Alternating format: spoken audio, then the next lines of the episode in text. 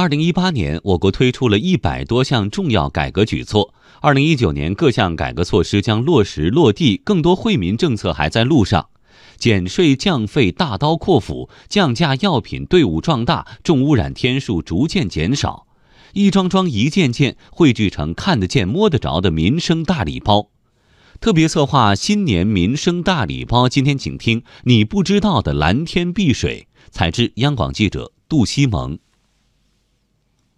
今年一月，合肥庐江县黄陂湖流域水环境综合治理工程现场加班加点。作为环巢湖生态保护与修复三期工程子项目之一，这项工程要完成包括污染源头减排、水系湿地净化、河道补水自净等在内的一系列目标。安徽省巢湖管理局局长于忠勇说：“按照今年印发的巢湖综合治理攻坚战实施方案要求，到二零二零年，巢湖流域要实现流域防控短板基本补齐的目标。对于巢湖两岸的居民来说，这个大礼包值得期待。目前的主要措施，通过管网的调查，解决雨水和污水混流，然后在入河河流进入巢湖之前，建湿地进行过滤。”完善我们的河湖长体系，解决治湖最后一公里的问题。水更清，河更净，这份民生礼包不仅要给巢湖，还要给包括长江在内的大小河流。生态环境部数据显示，去年全国地表水优良水质断面比例上升三点一个百分点，劣五类断面比例下降一点六个百分点。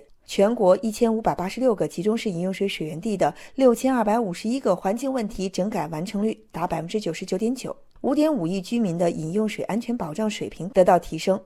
而生态环境部发展改革委不久前印发的《长江保护修复攻坚战行动计划》更明确，到二零二零年，长江流域水质优良断面比例要达到百分之八十五以上。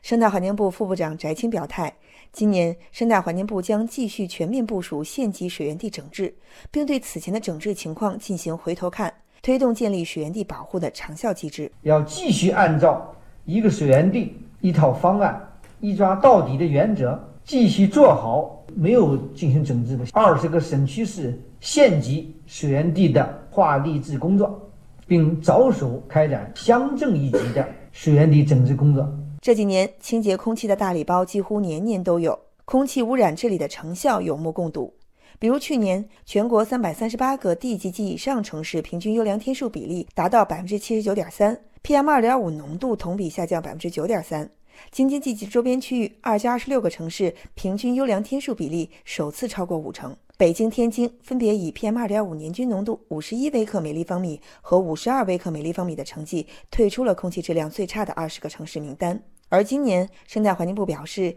这个大礼包不但要有，而且必须更加实在。生态环境部部长李干杰这样概括今年大气污染防治的路线图：要进一步强化区域联防联控。继续实施重点区域秋冬季攻坚行动，将京津冀及周边地区作为大气污染防治的重中之重，理顺区域大气污染防治工作机制，全面统筹油路车，实施柴油货车污染治理攻坚战行动计划，积极推广新能源车，加快推进国三及以下营运柴油货车的淘汰。蓝天保卫战也一八年顶层设计方案制定，基本上都已经全部完成，一九年。关键在抓落实。